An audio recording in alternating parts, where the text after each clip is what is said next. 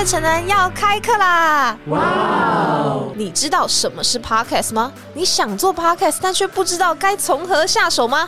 没关系，我们手把手教你做 podcast，当然也包括了带你体验月城南录音室的各种设备哦。现在就下滑节目资讯栏，了解更多细节。欢迎收听第二季为你解惑，我是主持人 Stella。时间真的过得非常的快，因为不知不觉哇，没想到就来到第二季的最后一集了。那还记得第一集的时候呢，才刚把 Hawkins 从他的主持位上踢下来嘛？然后那集也聊了，比如说关于职场中会遇到的雷队友类型，还有故事。忘记了或没听过的听众呢，也都欢迎再点击下方的资讯栏去重温喽。那先请出我们今天一起录音的伙伴，欢迎明真、April 还有 Vivi。嗨，大家好，我是明真。嗨，我是 April，我是 Vivi，耶，欢迎大家。那今天呢，要来聊的主题是 Hawkins 绝对不能听的职场抱怨大会。这种公司也太黑心了吧！三位看到今天的这个主题，有没有瑟瑟发抖？就觉得哇，会不会冒着被霍金炒鱿鱼的风险来聊这个？感觉录完等下就被 fire，走不出这间录音室。那一样开始之前，先做一个心理测验。那以往呢，就是心理测验会跟节目的主题有关联嘛？但今天比较特别，是我最喜欢的一个心理测验，所以就是把它安排在最后一集的节目，是要来测试我们的未来走向。好，问题是这样子的，请用我，然后兔子、钥匙跟桥。来做一句造句，那你可以发挥你的想象力，因为任何答案都可以，你怎么组合，怎么去发挥你的想象，创造一个故事，很好玩、很有趣的都可以。那我可以先来，我已经想好，我答案是我带着我的兔子过了一座桥，然后在桥的对面那一端呢，捡到了一把钥匙。我的话是我养了一只兔子，它把我的钥匙丢到桥下。April 呢？我的是钥匙在我的口袋里。然后我牵着我的兔子站在桥上看风景，哦，感觉很浪漫嘞。那 Vivi 呢？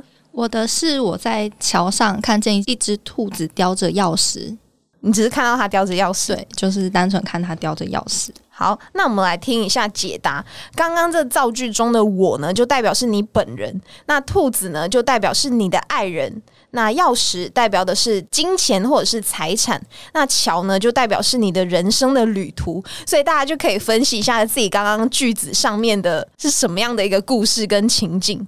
那这边有一个有趣的例子，就是有一个人他说：“我看到一只兔子在桥上吞了一把钥匙，那就是代表我看到我的爱人呢，在人生的路上把我的钱给拿走了。”就是这样的翻译。那还有一个例子很搞笑，是我拎着一只兔子过了桥，那发现钥匙不见了。那翻译就是说我带着我的爱人走过了我的人生，然后发现哎钱没了。那大家看到这解读有没有什么感想？我觉得我人生很灰暗哎！我录完这一集可能会被 fire。然后我刚刚发现，就是如果兔子代表是爱人嘛，嗯，就代表我的爱人会把我的钱通通都带离开我的人生旅途哎。对，听起来超悲伤的啊！钱越来越少，人生好暗淡哦。怎么会这样子？April 呢？我发现有一件事情，就是我没有在想兔子有几只，因为如果发生在我人生里面的话，那个兔子可能会比较多。不会只有那一只，可是你的句子很好哎，就是钥匙在你的口袋里，所以钱在你的口袋里，然后你牵着兔子在那桥上一起看风景，对啊，代表你就是钱还是在自己手里。我觉得的确是，就是我跟可能我喜欢的人，然后会希望我们可以一起就是面对人生的旅途，不管是我的还是他的这样子。Vivi 就比较吊诡，Vivi 的兔子咬着你的钥匙，就你的爱人拿着你的钱，可是你看着他，哎，就是。你可以接受理所当然这样。哦，对耶，我还在以为我的还蛮美好的，就是我的爱人带着钱来找我，但是其实没有，那是你的钱哎，对啊，对啊，那你就眼睁睁看着他拿着，那有一个问题，就是因为你是看着他在桥上嘛，对，那个桥很远吗？你想象我的想象很远呢，我刚刚还以为我的是蛮美好的，结果被你们分析，好像真的蛮糟的哎，我也蛮灰暗的耶。突然觉得你的未来应该要担心一些渣男哎，对，被骗哦，真的。真的。以后 IG 我们都要先看过，好好给你们审核，对对，要审核过，觉得 OK，他不是那个兔子才 OK。对我跟 Stella 都需要请，就是月城男同事帮我们审核一下 IG，没错，青普罗看就好了。我兔子是会把钥匙丢掉的。你找他看就好只。有一个，只有我的钥匙在我口袋里。对对对，你找他，好找他厉。害，军师岳城南军师从此这个名号立下。可以啦，你可以给他爱情，不用给他钱啦。钥匙收好，钥匙收好。对，没错。好，那今天我们要聊就是黑心公司跟职场的抱怨的事情嘛。想问在座的各位，你们觉得就是在职场当中啊，你们的底线在哪里？就是例如说，有什么公司的规则是你觉得哇最不能接受的，太过分了？我是没有遇过不能接受的规则。嗯，我觉得公司对我而言最重要的一件事情就是尊重，就他有没有尊重他的员工。我的底线就是这个。其他我觉得什么样的规定，你选这间公司，你配合人家的规定是理所当然的。所以你说不尊重，比如说他骂你猪头、废物、垃圾这种，这算某一种程度的不尊重，或者是他明明找你进来做这件事情，然后他又百般的不相信你会做好这件事，然后各种刁难，这种哦就是不尊重。他也不是说他要教你，就单纯刁难你。嗯，对我觉得这就是不尊重。那 April 呢？我的话，因为公司规则是明定的嘛，在一零四上面，或者是就是你在面试的时候，它是明文规定的东西，所以我会觉得说，如果你今天说呃，比如说你有劳健保啊，你有十四，你有什么样的假，你应该就是基本上该保障的，你本来就该给。然后我是有遇过，就是有写说呃是有生理假可以用的。我个人就是那种生理期会非常不舒服的人，就是我一定要吃止痛药或者怎才能上班，或者是甚至可能不能上班的人，所以我就有遇过是。嗯，公司说他有生理假，然后我请假的时候，然后主管主管当然刚开始说、哦、OK 好好休息哦，然后下一句是问说那你下午会进公司吗？可是因为我我的请假方式都是呃我可能今天生理期不舒服，我可以知道我到底能不能下午进公司，所以我当下我就可以马上判断说，我请假的时候就会说我下午会进公司，或者是呃我今天要请一天，但是我是在讲我请一天的时候跟我说，那你下午会进公司吗？加上因为主管是女生嘛，所以我就直接俩工，我就因为这件事离职。然后我的理由，我就直接跟主管说，就是因为生理假这件事。然后他就觉得，就是还有转圜的地嘛，就会觉得、哦、我们可以谈啊。可是我觉得这种东西明定的规定，然后你用软性来跟我沟通这件事情，我就不接受。嗯，确实，Vivi 呢？我觉得我不能接受的标准其实蛮低的。我觉得只要不要逼我们，或者是逼员工做对不起良心的事情，就 OK 了。所以你也可以跟我一样去剪那个假牙。剪假牙可以，然后隔把隔壁公司烧掉不行。呃，可是我觉得，如果真的有需要要我去做这种事，我可以接受。可是这件事情昧着良心是在说，这个假牙捡起来还是要放人家嘴巴里，这个就是对我来说是昧着良心的。对，所以你如果遇到这种事，你还是就那个假牙还是放回别人嘴里，你会辞职就对了，就觉得哦，这怎么可以违背良心做这种事？我会觉得这间公司的理念跟我不合。嗯，对，如果我持续在这里工作，是不是有更多这样的事情发生？所以这种昧着良心的事情，我不能接受。嗯。好想帮你鼓掌哦！谢谢大家。呃，下一题是想问大家有没有遇过什么，或者是听过什么最离谱的公司行为啦？我马上就要分享，这是嗯就是我反正我的朋友发生的事情。然后他就是他们公司发现有老鼠，但公司没有要处理。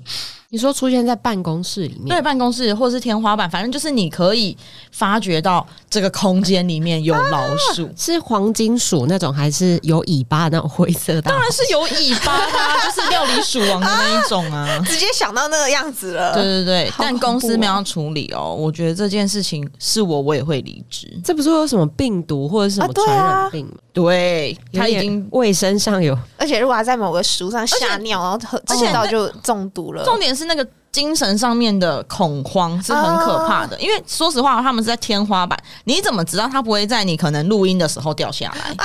我们先看一下天花板好了。对啊，还好，我们这边是扎实的水泥墙，们这边是扎实的我们。是水泥墙，不是那种隔板。这这件事情，我第一次听完，我觉得太荒谬了吧？嗯，如果是月神发现这种事情，我们应该我们不会发生这无法种事，接受我。们应该会马上就会搬家吧？对，吧应该我们应该是比较偏向是搬家。嗯对老板不走，我们走，对对对，哎，情讲到这个。对我之前哇，我那个诊所是很多故，怎么那么多故事可以讲？之前也有老鼠，然后我们但是老板的。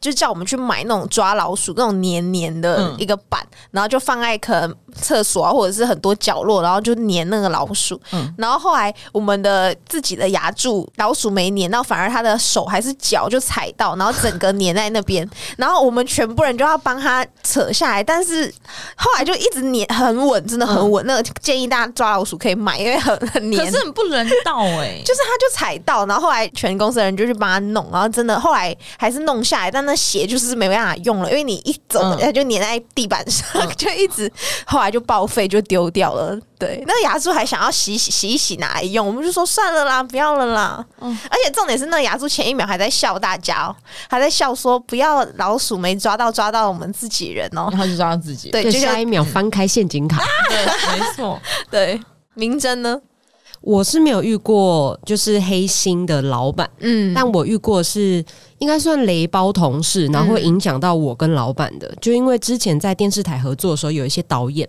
他可能没有做完他应该全部要做的事情，他就是去拍完袋子之后，他也没有出剪，他就把所有的素材带，然后可能就丢给你，然后叫你去帮他处理或者是整理完。这样子他才要看等等之类，可是这应该是他要做的事情，可是他就变成他直接丢给你做，可是你跟主管反映，主管就会说啊没关系啦，你就帮他啦，有点息事宁人这样子。对我觉得我遇过最不合理的要求是这种，就是你要帮你的权位比你高的人做事，可是你其实不是拿他的薪水啊，或者是你不是拿他的薪资。嗯，但当下你还是第一次、第二次还是有做，因为我那个时候是伪制，诶，算伪制吗？其实它比较像是接案，就是我不是公司的正职员工，我们是以承揽的方式承接的，嗯所以我是算一集多少钱，我做了一集可以拿到多少钱。可是这个导演就变成你也是拿一集多少钱，可是你可能一集拿个七八万，但是我一集只有几千块钱，但你所有的工作内容是有一大半变成我要负责，那我就觉得蛮不平衡的啊。嗯，后来心酸呢、对，前面几次有帮忙，可是后来我就直接跟制作人说，遇到这个导演的集数我就不要接了。嗯，然后这个时候制作人就会去想办法协调，因为他没有其他的就是可以帮忙做这件事情的人了，所以他就会请那个导演再回来做，或者是以后他就少找这个导演。嗯，那我们来看一下，就是网络上的一些网传的黑心公司行为。他他们说恨不得现在就离职。第一点是责任制加班，不给加班费，那老板就跟他说这是你该做的，然后用那种嘴脸如果你的底薪给的很高的话，无所谓啊。啊，对对啊确实没错。如果钱多，对啊，钱多责任制无所谓啊。台积电的还不是全部人都是责任制，因为他们钱多嘛。对啊，第二点是薪资故意少给，没算不知道，一算哇不得了，可能少个不知道多少个数字。但我觉得这个应该是只有那种年薪百万的人才会这个困扰吧？哎、我我觉得没有没有啊，中小型企业更明显，因为就固定一个月多少钱嘛？其实不会少给的是，呃，应该说不会是薪资少给，但大家应该没有查过劳退吧？哦因为薪资集聚是关乎你的劳退及、劳退金的。那其实，呃，我就是有遇过，我的薪资已经到了一定的水准，那他要扣的劳退其实应该比较高才对，但是他报给劳保局，我的薪资是比较低的，等于我未来能领到的劳退是变少的。哦，我遇过是之前就是攻读的时候，是不是算实薪嘛？然后在一个餐饮业打工，然后每个月薪水每个月哦都会有少，就是因为我都可能我以前都会拿一个本本，然后我今天上了几个小时，就会马上记下来，所以其实都我都不会算，所以我会算好几遍，然后最后得出一个数字，但是拿到的薪资就跟我算那个不一样，每个月都讲，然后我都要主动去跟那个老板讲，哎、我有算，然后那你也可以看我的打卡单，对，然后他才假装说哦，那哪里哪里没算，然后补给我。因为是小的餐厅这种吗？连锁算小嘛，就是那种没有啊。我来我们逼掉，就是哦，那店长想占便宜对啊，就或店哦老板想占一点便宜，对，嗯哦没错，也是因为因为有可能你们说少的都在他口袋里。啊，哦也是哎、对啊。对，反正我就要主动去跟他讲，然后他才会补给我。然后下一个是假日各种骚扰，就是必须三十六小时 on call，随叫随到。三十六小时这边可以解释一下，因为大家可能觉得哦，不是一般一天就二十四小时嘛？因为医生其实值班，他们不是要值三十六个小时才能休息嘛？所以然后这边就特地写一个三十六小时这样。对，那大家有遇过这种吗？三十六小时，有我有一个老板是这样子，都半夜打给你，呃，他不会半夜打给我，但是他已经在他一开始的时候就有讲，就是如果你答应给他的事情，就是你假设你说你今天下午五点会给他好了，五点没有给他，等到五点半，他可能就会打电话问你说：“哎、东西嘞？”因为说好几点给他是你讲的，所以他就会追到你给他为止。那有的时候，如果是你说明天给他，然后你没有讲好几点的话，他可能如果真的东西真的是很急，他就是十二点打给你。嗯，对你也可以，就是假设他跟你说，呃，我这个东西，你你跟他催说很急很急很急，他跟你说今天下班前给你，可是下班了他都没给你，你就可以追着他，就他当初讲的交换条件是这样子。嗯，那这感觉还可以接受，嗯就是互相嘛，反正确实就讲好就怎么样就怎么样。对对对，所以有可能是在假日啦，的确有可能是在假啊也日处理。也是也是嗯，好，嗯，我们讲了这么多，就是公司啊，或者是遇过职场当中的，或者黑心，或者是觉得哦很不 OK 的行为。那接下来要进入到的是比较职场辛酸史的部分，可以把大家的血泪故事都掏出来。想问大家有没有就是在职场当中，就是因为什么事情哭过？还是大家觉得自己比较不会哭？绝对不能在职场当中哭出来，这是一件很不专业的事情。你是说当那你回家可以哭？你可以回家哭，你可以去厕所哭，但不能在办公室里面。嗯，对，哇，对，好因为工严苛哦，因为工作是工作，情绪情绪。好严苛。我好像也没因为哭过因。为你也不能 就是真的假呃的？你可能会因为某件事情，或者跟可能可能被骂，或者是这件事情可能真的没有办法处理，你可能很急，你可能会急哭，但是问题是你要处理的是那件事情，在工作上，哦所以你应该要先把这件事情处理完。才对，但当然一定会有情绪啊！你可以先把自己的情绪稳好了之后，你再把这件事处理掉。但是稳住情绪这件事情，不管是你要哭啊、会生气什么的，都不要在就是同事面前。嗯，对对对，，Vivi 也没哭过。我也没有哎、我其实本来就不太会在别人面前哭的一个人。嗯，对啊，嗯，但我我有哭过，但我也不是不是在大家面前哭，我也是去厕所哭。嗯，就是可以跟大大家分享，就是我在 OPPO 打工的时期呢，然后那时候我刚进 OPPO，然后就被一个印尼的印尼的店员他抢我的客人，然后他抢完就是他抢完就算了，然后。他还转过头来就很绿茶的跟我说：“哎呀，就是不好，那他那个脸哦，不好意思呢，就是害你没卖出手机。”他说：“哦，你们有 target 哈，一天要卖多少？”简直就是觉得心里可能当时候也年轻嘛，那时候我第一份工作 OPPO，、那我就觉得心里无法承受，然后我就跑去厕所大哭，然后那厕所的阿姨清洁阿姨还安慰我要给我很多的那个卫生纸，所以比较像气哭吗？对，然后对对，就觉得他如果他好好的态度跟我说，那就算了。然后他还那种性格，而且但是进去那间店，那规定也有说，就是谁第一个 serve 到这个客人，那那你卖出的手机，对啊，你怎么可以就半路这样子出来？哦然后我也没有为自己争取什么的，然后说那个其实是我卖的，对吼，我真是太年轻了，然后就跑去厕所大哭，然后就真的哭得很伤心。还有另外一个是我朋友的故事，就是在牙柱的时候，他就把一个病人的名字叫错，就比如说，而且那个病人也姓潘哦，他就 他就比如说，呃，这病人叫潘霍金好了，他就叫人家潘金货，然后那个病人就瞬间爆气，然后指着他就鼻子一直大骂，而且就骂各种脏话，就说什么，然后骂脏话，然后说什么哦，你是不是没有读过书，没有什么文化，你怎么可以叫错？然后就哔哩吧啦哔哩吧啦哔，反正叫骂了一大堆。然后我那个牙柱朋友就觉得欸这其实可以提告哎、但是他有他他有道歉吗？没有啊，他怎么可能不是，我是说歉？牙柱在一刚开始口误的时候不，好意思、对方发疯的时候有没有立刻道歉？他可能就说拍谁拍谁这样吧。哦，对对对，有道歉了，那对方骂就告他。对啊，是可以告的、反正你们那个牙柱诊所都有录影跟录音嘛，对拿去告。知道这个时候就可以拿出来用拿一些精神赔偿二十万也好，对，没错没错，对，哇，那大家其实都还算蛮坚强的。就是至少不会在当下，或者是那个职场当中哭，都还是比如说回家，或者是在厕所当中，不要给大家看到。要看方法。我有我呃，我之前遇过一个，就是那件事真的让我非常气，这是真的会真的是气哭的那一种。然后我也找了很多方法在处理这件事情，那但真的都没有什么用嘛。那我最后就是走进去老板办公室哭给老板看啊。哦，就是我我那老板就跟我就跟他说，就是我为了这件事情已经找过了。哪些方法？那这些方法也都没有用，那我也觉得很挫折。那我现在就是来寻求，你觉得我还能怎么样做？啊，哭给他看啊，这样比较快啊。然后后来那个人就离职了，你是不是比较快？就是是不是下次不要去厕所？事情要用对敲门去老板办公室。要用对方法。对先问霍金在哪里。你在哪？你要进办公室吗？但我好，但我们要正向忍到那个时候，我们要正向一点。我前面的确是过了一段 fucked up，我真的回家会哭哦。就是我觉得怎么可能这件事我没有办法，就花了那么多时间，然后他也没有办法处理，然后最后我就觉得好，我所有方法都用完了，然后老板我只能去寻求老板帮助啊，嗯就只能这样。对，他我好像都只是会很生气、很生气、很生气。我也是会很生气，就是会气到不知道怎么办的那种。对我那时候基本上是气哭的，因为我觉得就是、因为我们是团队合作嘛，你会影响到我，然后我不能把你处理好，我就觉得妈，人家就是我烂。那是因为你是解决问题的人吧？不是，因为我必须要解决，因为他解决不了，我就势必要解决，因为我们是一个团队，哦，对啊懂对吧、嗯啊？我团队的再延伸就是，这是一家公司，理解。嗯我遇过最不喜欢的事情，应该是我现在想起来，就是之前有个导演，然后不管我跟他合作什么样的集数内容，就是一定到整个快要结束的后端后期的时候，就是你整个后置都做完了，字幕啊、标啊、霸啊，就是。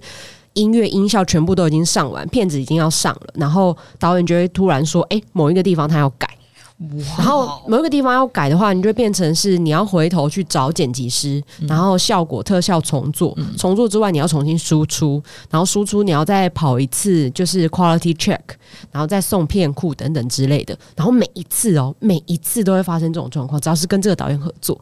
然后后来有一次是因为我们是礼拜六晚上要上的电视节目。所以你一定要赶在那个时间点前三个小时把片子送到片库里面去，所以我就找礼拜六去公司加班。然后那个时候，其实那个导演人，我一开始还觉得他人蛮好的，然后他都会来，就是你加班他会来陪你嗯嗯，做这件事情。然后后来是有一次，我不知道是他脱口而出还是怎么样，他就说啊，你我以前也是这样过来的，你就慢慢磨。我直到听到这句话，哦。我才意识到他是在磨我。他是故意的、欸，对，他是故意的，嗯，他是故意的，哈，就是他每一次都是故意的，他一定都会留一个地方有错，但那个错可能是我不会发现的。嗯。就像我的名字叫明真，然后他就会把那个真打错，给剪辑师的本的真就是错字。嗯然后后来他才会跟你说，哎、他核对他去采访那个名单，对方签，因为我们要签同意书嘛，他签的真不是这个真，所以你全部的真都要改。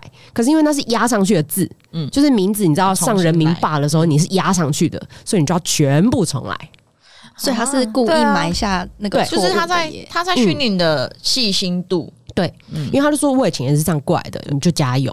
哦，气烂，我整个就是，哦，我超想掐死哎、他。但但某程度他算还不错的前辈了啦，至少他、其实他有讲出，就是他有让你知道他。但是我觉得那个是，就是有一次是大家一起吃饭的时候。嗯然后他才讲了这句话，我才整个、哦你知道，从头到尾所有一切都在我的脑海里面贯穿起来。嗯，所有的画面一每对一幕，但他后来气到不行。有对你比较好吗？就是在你慢慢的成长了之后，没有啊？因为其实那间公司我没有待很久，哦，因为后来只要是他的集数，我一定会特别特别特别小小心。心。我甚至会先去找企划对所有的东西哦，嗯。就是我平常根本就不需要做到这件事情，但是我就是会开始做这件事，其实他蛮厉害的、欸。就心机很深、啊但说实，话，我有做过这种事情。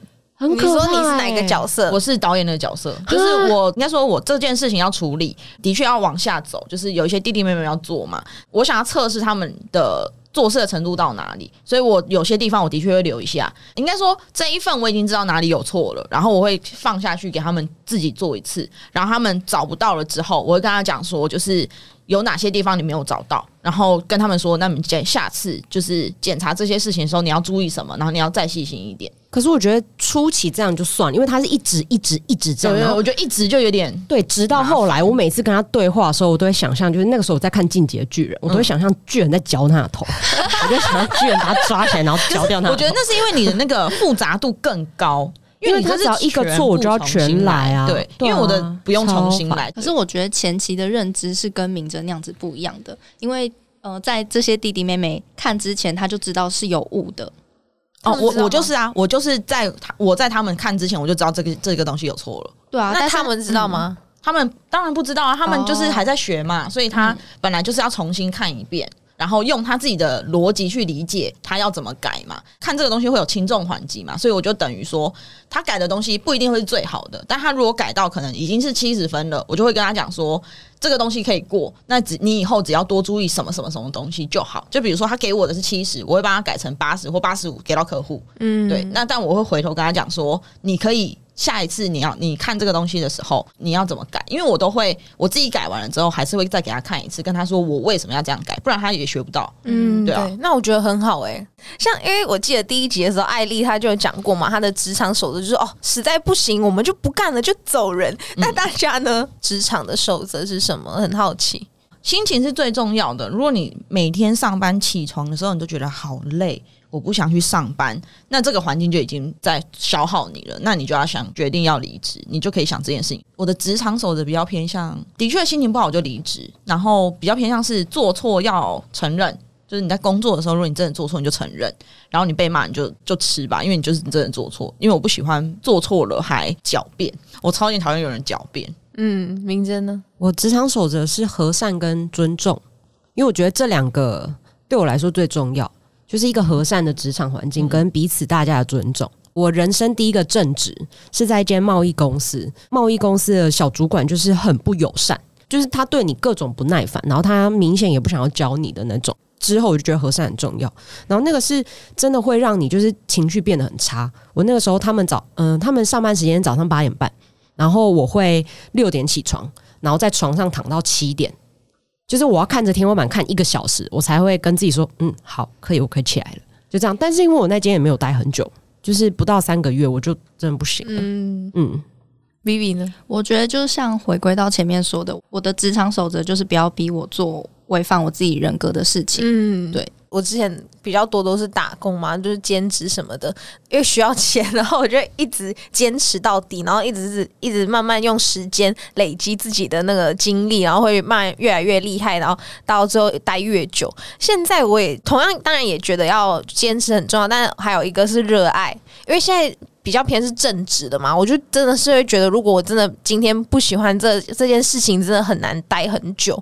当然，可能有些人会觉得，哎，可是你热爱跟你工作是两回事。但我觉得，如果你真的想有心想要在这里留下来，你总会在这里找到你某某一个热爱的点嘛。那你就把这个点发扬光大。那我好奇，对不起，我好奇，如果这份薪资很高很高很高，但是你其实没有那么多热情，那你会选择留下来吗？啊，我去做了嘛，我去做了，然后我很不喜欢。不喜欢，但是他年薪三百万这样子，哈哇，那还你会选吗？我不知道，我觉得我还是会先评估一下。如果这件事情是危害到我的健康的，那我就不会。那他就是要一直加班，然后每天没办法睡觉。不用不用，就单纯你对这件事情一点热情都没有，就像是好，你今天的工作就是把杯子盖上杯盖，然后你每天都是杯子盖上杯盖，盖上。那我可以有副业吗？你的人生有八九个小时，就是上班时间嘛，你就必须坐在这里，然后把杯子盖上杯盖，超无趣，超无趣，人生超无聊。对，但人三百万你要留下来吗？那我还是会。留下来，但是我就是业余的时间，我一定会去做我就喜欢的事，就是我还是会经营一个我自己的那个。但 是输给金钱了，这位输给金钱了，三百万呢？我真的。可是这我就会想说，是不是其实这件事情取代性很高？如果别人来做也可以，或者是这件事。这个工作我可以做多久？可能可以做一辈子啊！那个杯子跟手，只是那个杯盖只有你的手可以完全完美的吻合 盖上去。那我可能会做。哦那你们两位呢？明哲跟 April 呢？我自己不会。哇，这样讲好像很奇怪。但是我完全，我其实工作没有很看钱。对我来说，我觉得。你的薪资多寡啊，在台湾啦，你就算你赚两万多块，你也活得下去。台湾其实普遍低薪本来就是活得下去的，只是你的生活品质要是不是要更好之类的而已。那我我本来就比较偏向是，因为我喜欢这个工作，然后我觉得这件事有趣，所以我会做这件事情。那我就没有那么在意薪水。好，等等等等，我们就问到问出这题的名真，我怎么挖洞给自己跳？哎，我觉得我会去哎。我可能会想办法先尝试看看，我有没有成为那个盖杯盖的神，就是神，我要成为这个领域里面的神，一秒盖杯盖。对，看我就是我可能会尽可能找这一份工作里面可以让我快乐的地方。嗯，对。如果但真的不行的话，我可能会看这三百万可以带给我多少的快乐。哦，对啊，这三百万可以，我觉得应该是可以蛮快乐的。欸，不得不说，没错，真的好厉害哦，好可爱哦。好，聊了这么多，就会发现其实心灵层面，比如说心态真的很重要，就是你怎么去看待事情、解决事情，这些都是我们呃可以一直去思考跟学习的。那其实上次 Chelsea 推荐了书籍之后呢，然后有些朋友就密我说，哎，觉得很棒哎，那想说这次我们也可以来跟大家分享一些，就比如说疗愈自己的好书推荐，职场当中累啦，然后看看书也是一个不错的选择。那我先推荐好了，我想推荐给大家的是一本叫做《在不完美的生活里找到完整的》。自己，然后作者呢是艾尔文。这本书其实特别符合今天的主题，因为它里面就是有讲到各种，比如不管是你职场面对心酸，然后回家你看，可能看一篇就觉得哎有抚慰到自己，然后还是你是一个追求完美的人，然后你遇到太善良，然后被别人欺负，就种种就是生活中会面对到的情况或情景，或许都可以在这本书当中看完某一篇，然后觉得心灵被疗愈，然后觉得哎可以继续下去。那接下来是明真。我自己压力很大的时候，我喜欢看比较奇幻的小说，完全另外一个世界。像有一阵子，我就很沉迷《三体》跟《沙丘》，嗯，就它完全不是这个世界会发生的事情。对，有一阵子我是沉迷《三体》到，就像有的时候开会，然后可能是跟客户开会，然后客户就会提出一些很无理的要求，他有一些奇怪烦恼，衍生那个奇怪的要求，我就想说，哼，外星人都要攻打过来，谁在乎你？就是我脑袋里会有这个想法，就是可以让我的现实生活稍微疗愈一点点。所以如果大家想要找一个地方逃避的话，其实我蛮推荐《三体》的。它有三大本，就是它有三部曲。不想看那么多，你只看一部曲其实也是可以的。哦，对，它一部曲虽然说没有整个结束，可是还是有一个呃整个世界架构都已经出现了。对，只是你看到后面可以看到结局而已。所以蛮推荐大家。我最近的话，呃，是因为比如说职场很累什么的吧，所以我推荐大家是一个工藤官九郎的一本书，叫做《你挂号穿着木屐挂号踩过天鹅尸体》嘛，它就是一个很荒谬的书名，内容也蛮荒谬的。那呃，工藤官九郎是一个就是编剧，他是一个蛮有日本蛮有名的编剧，就有写《时代西口公园》，就是同情我就给我钱的那一个。还有宽松世代又怎样？然后，因为他那一本书里面，就是因为他的故事太荒谬跟无厘头了。那本书荒谬到就是我是看着文字，然后因为毕竟他是编剧嘛，所以他的画面感很强，是我看着书会看到笑出来的那一种，所以很推荐给大家，超级舒压的。那大概是我可能近几年来看到笑出来的书。好，那其实我们今天聊了那么多，就觉得哎，职场当中其实真的是困难重重啊，就会有很多的挑战，然后随时其实都要尽自己的努力啊，做好每一件事情。当然，如果你真的遇到不合理的事情，也要保护好自己，去维护自己的权益啦。然后刚推荐的书也可以，就是让大家好好的放松啊，修身养性等等的。那来到我们最后一个为你解惑的环节，那开场大家就可以听到我们说月城南要开课了。那具体到底是开什么样的课程，什么样的内容呢？我们有请明真来为大家解惑。嗯，我们想要开一个，就是提供给。你想要创作，就是你想要做 podcast，可是你不知道怎么入门。一堂很简便的课程，我们主要先从 podcast 是什么开始介绍，就是 podcast 的由来，然后它为什么爆红，在台湾怎么爆红的，在美国怎么爆红的，以及我们为什么需要选 hosting。那 hosting 跟我们一般手机上面在听的那些 app 播放器有什么差别？这两者之间关联到底是什么？还有我要怎么做节目？我要怎么知道我自己适不适合做节目？跟接下来开始做节目的时候，我应该有哪一些准备？跟我要先想好什么样的事情？跟我们的麦克风选择，就是悦城南有一间录音室嘛，就是相信有在听节目的大家应该都蛮熟悉的。悦城南的录音室有不同的麦克风，就是现场就有。四到五种麦克风，你可以先来尝试看看你的声音最适合哪一支，或者你自己最喜欢哪一支，你再去采购，才不会说哦，你好像都只能看介绍或看大家开箱，可是你又不知道你的声音透过麦克风是怎么样呈现跟表现。在这一堂课里面，我们是设计一个半小时的课程，之后是以一个人六百块的方式收费，其实蛮低价的啦，就跟目前市面上看到的课程来说，然后我们是实体的。就是你会真的见到我们，然后小班制，一般只有四个人，所以你不会太多同学，对，但大家都蛮轻松的，不会真的像上课啦，比较像是分享，然后有问题也都可以发问，嗯，该不会到时候很多男小男生报名，想说哦，我要看七仙女姐姐、月城男仙女姐姐。哎、要收钱哦。哎，对，就是要收钱哦。不好意思，你只会看到我一个人，其他是你知道付费解锁。哦，不好意思，付费、哎真的付费解锁，付费解锁小姐。姐，听起来超奇怪的啊！付费解锁小姐姐，呃，好好欢乐。好，今天的节目就到这边结束了，很感谢各位听众在第二季的陪伴。当然也要记得在 Apple Podcast 跟 Spotify 上面关注、订阅我们的节目。当然也可以留言告诉我们你遇过怎么样的黑心公司。请大家多多支持月城南广告录音室，租借方式可以到我们的月城南官网进行预约哦。月城南广告不只有提供录音室租借的服务，还有广告代理、业务代理以及 Podcast 节目制作代理的服务哦。没错，更多细节呢，请搜寻我们月城南广告的 IG 或到官网查询哦。我们下次见，大家拜拜，拜拜拜。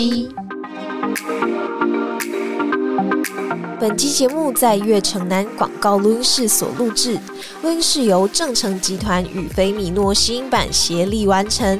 正成集团是台湾影音器材代理领导商，从录影设备到收音器材，正成应有尽有。更多器材资讯，欢迎到正成购物网月城南专区进行选购。有了收音器材，收音环境也不容忽视。菲米诺吸音板提供质感与品质兼具的吸音板材，更重要的是，菲米诺吸音板安装容易，轻松上手，不用担心吸音板造成室内闷热，因为它可以调节房间内的温度，冬暖夏凉哦。现在预约月城南广告录音室即可享有制作与广告业务上的咨询服务。下滑节目资讯栏看更多细节。